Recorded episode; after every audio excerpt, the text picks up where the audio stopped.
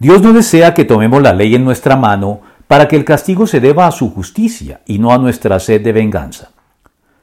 Partiendo del hecho ya señalado de que la llamada ley del talión no es una manifestación de brutalidad por parte de Dios, sino una medida necesaria para reglamentar situaciones de hecho y restringir así los excesos cometidos por el pueblo en sus fallidos intentos por hacer justicia,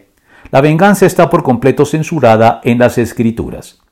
Así pues, en el cristianismo, las represalias y castigos aplicados a los culpables deben recaer exclusivamente sobre los magistrados constituidos para este fin, con base en una estricta justicia retributiva y en el mantenimiento del orden público, y no en sentimientos revanchistas y sed de venganza.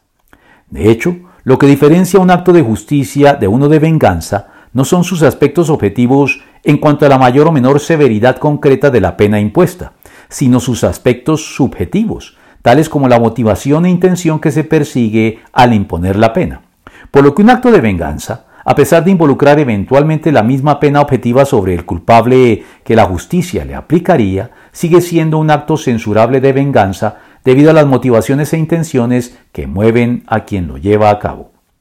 Se explica entonces que la presunción de inocencia y el beneficio de la duda sean expresiones concretas de esta convicción en el ordenamiento jurídico de las democracias occidentales y también lo dicho en la Biblia en relación con el papel de las autoridades, pues está al servicio de Dios para tu bien, pero si haces lo malo, entonces debes tener miedo, no en vano lleva la espada, pues está al servicio de Dios para impartir justicia y castigar al malhechor. Romanos 13:4.